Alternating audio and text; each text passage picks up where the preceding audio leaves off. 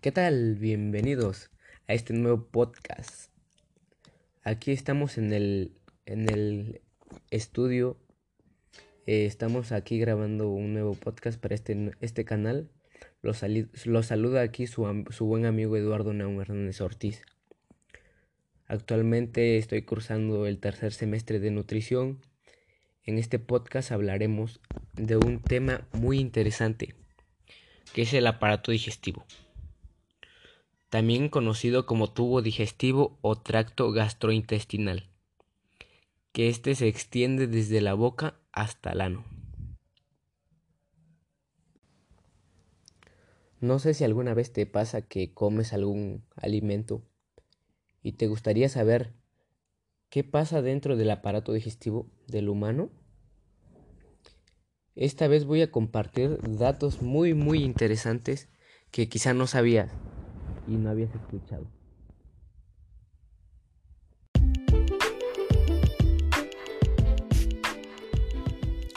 Es hora de hablar de la importancia del, de esto del aparato digestivo ya que como sabemos tiene que ver con los alimentos y los alimentos dan, dan al cuerpo la energía necesaria para la vida. El sistema digestivo procesa la comida separando los nutrientes básicos que pueden ser asimilados por el organismo. El tubo o tracto digestivo es un conducto largo y muscular que va de la boca al estómago y a los intestinos hasta llegar al ano. La función principal del sistema digestivo es, es, convertir el alimento en moléculas pequeñas y hacerlas pasar por al interior del organismo. Los alimentos pasan por un proceso de fragmentación mecánica y también digestión química. Los productos resultantes de la degradación de los alimentos son absorbidos a través de la pared del intestino delgado hasta llegar a la sangre, que los transportará a los tejidos del organismo para así hacer su utilización o almacenamiento. Los residuos no, digeridos de los alimentos son eliminados como heces.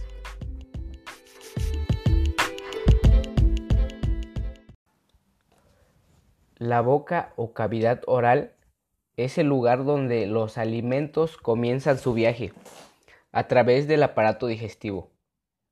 Contiene, este contiene diferentes estructuras, entre ellas tiene los dientes que hacen posible la masticación y la lengua.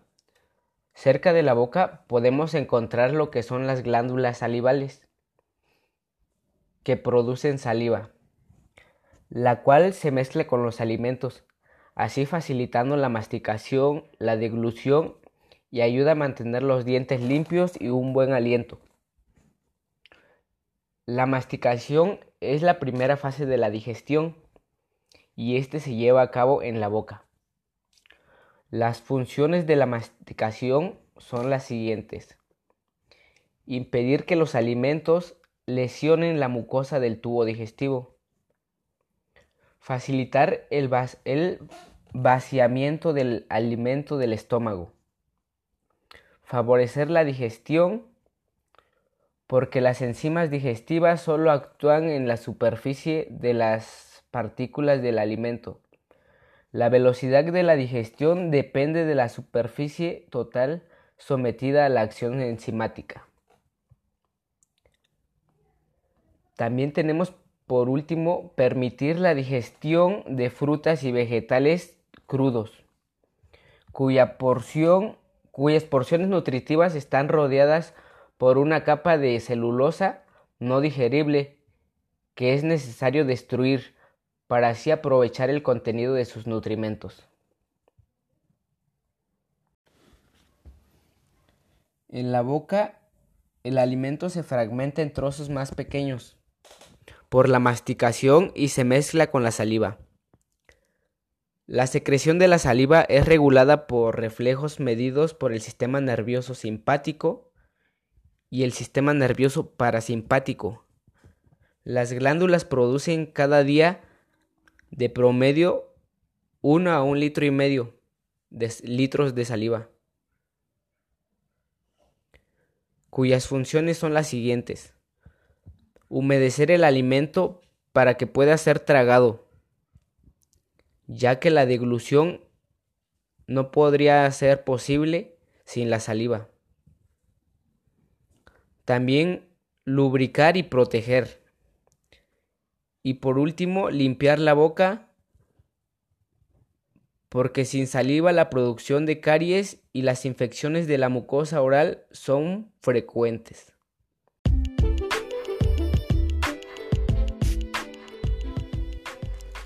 La vía digestiva y respiratoria se separan por la epiglotis. La función de la faringe consiste en la deglución del bolo alimenticio hasta el esófago. El esófago es un conducto que se extiende desde la faringe hasta el estómago, de los incisivos a alcardias. Esta es la porción donde el esófago se continúa con el estómago. Casi tiene, bueno, es lo, los centímetros son 40 centímetros que hay de distancia. El esófago empieza en el cuello, atraviesa todo el tórax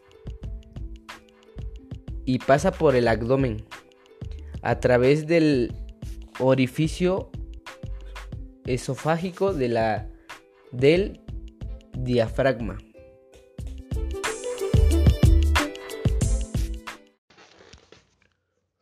Una vez que el alimento ha sido masticado y mezclado con la saliva, se forma lo que es un bolo alimenticio, que puede ser tragado.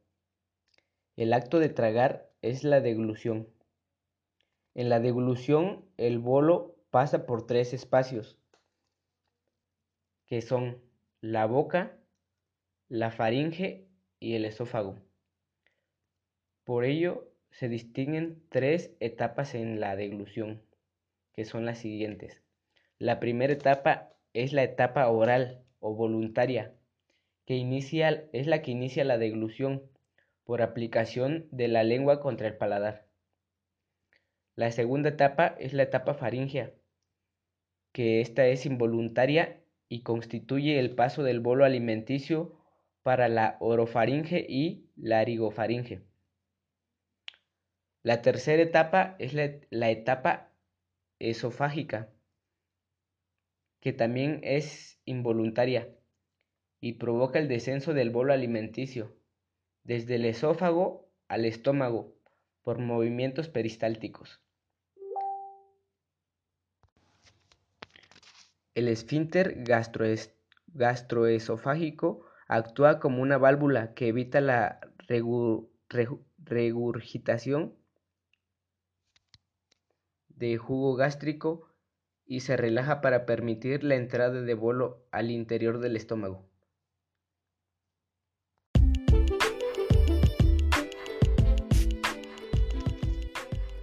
La comida llega al estómago después de pasar a través del esófago y superar al esfínter, llamado cardias. En el estómago la comida se degrada. Adicionalmente, y, minuciosamente, mezclada con el ácido gástrico y las enzimas digestivas que degradan las proteínas. En su gran medida, pepsina, todo eso mediante la digestión química. Las funciones del estómago son almacenar temporalmente el alimento, fragmentar mecánicamente el alimento en partículas pequeñas, mezclar el bolo alimenticio con la secreción gástrica hasta obtener una masa semilíquida llamada quimo y por último digerir químicamente las proteínas.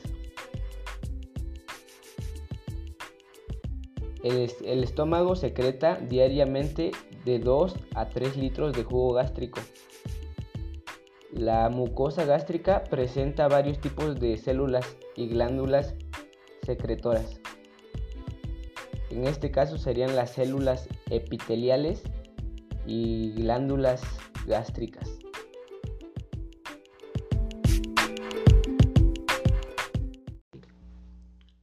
La ingesta de alimentos es el estímulo adecuado de la secreción del jugo gástrico, que comienza ya antes de la comida y sigue después de terminarla.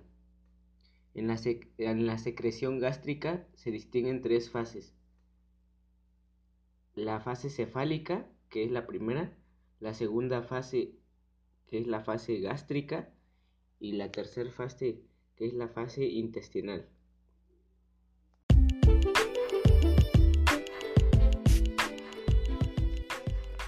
Bueno, ahora hablemos de el intestino delgado, que es parte fundamental de esto del aparato digestivo.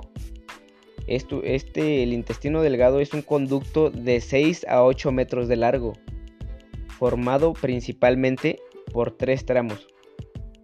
Duodeno, duodeno separado del estómago por el píloro y que recibe la bilis procedente del hígado y el jugo pancreático del páncreas seguido del yeyuno y por la parte final llamada ilion.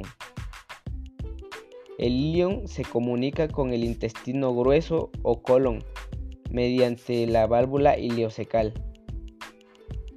En el intestino delgado va a seguir la digestión de los alimentos hasta su conversión en componentes elementales aptos para la absorción y aquí juega un papel muy fundamental la bilis el, jugo pancreático, que es el que contiene amilasa, lipasa y tripsina, y el propio jugo intestinal secretado por las células intestinales.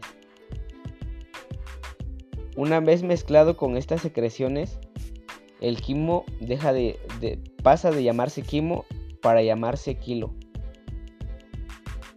En el intestino delgado se absorben los nutrientes, así como sal y agua. La absorción es un proceso muy eficiente. Menos del 5% de las grasas, hidratos de carbono y proteínas ingeridas se, excretan en las heces de los adultos que siguen una dieta normal.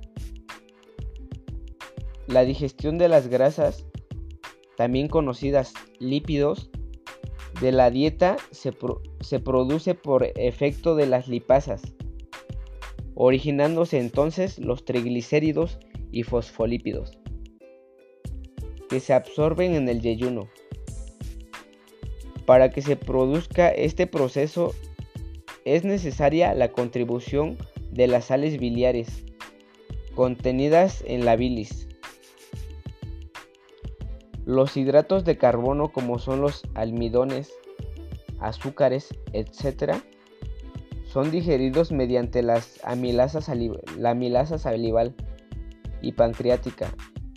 Las disacáridas formándose monosacáridos que son absorbidos en yeyuno y ilion.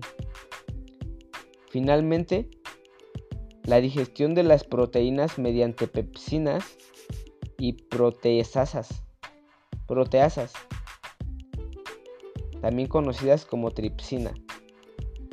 Da lugar a los péptidos y aminoácidos, absorbidos también en yeyuno.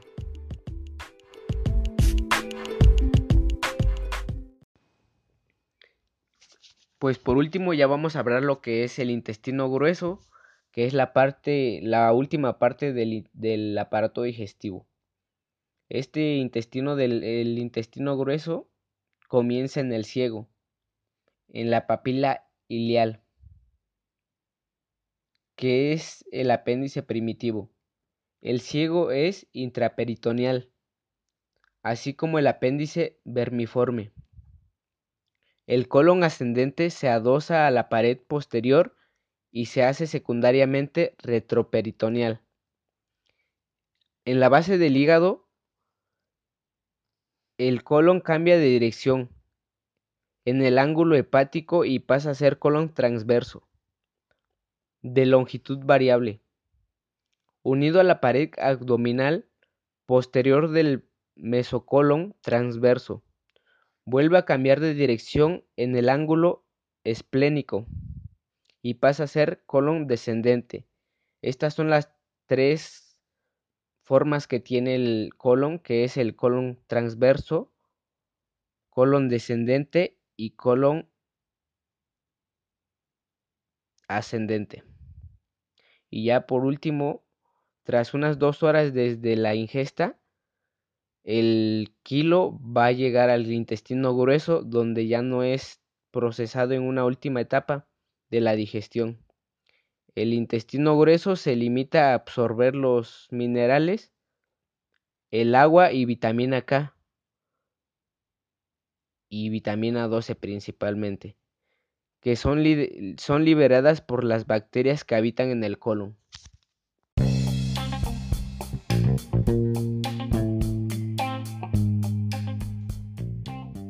Así es como termina el aparato digestivo.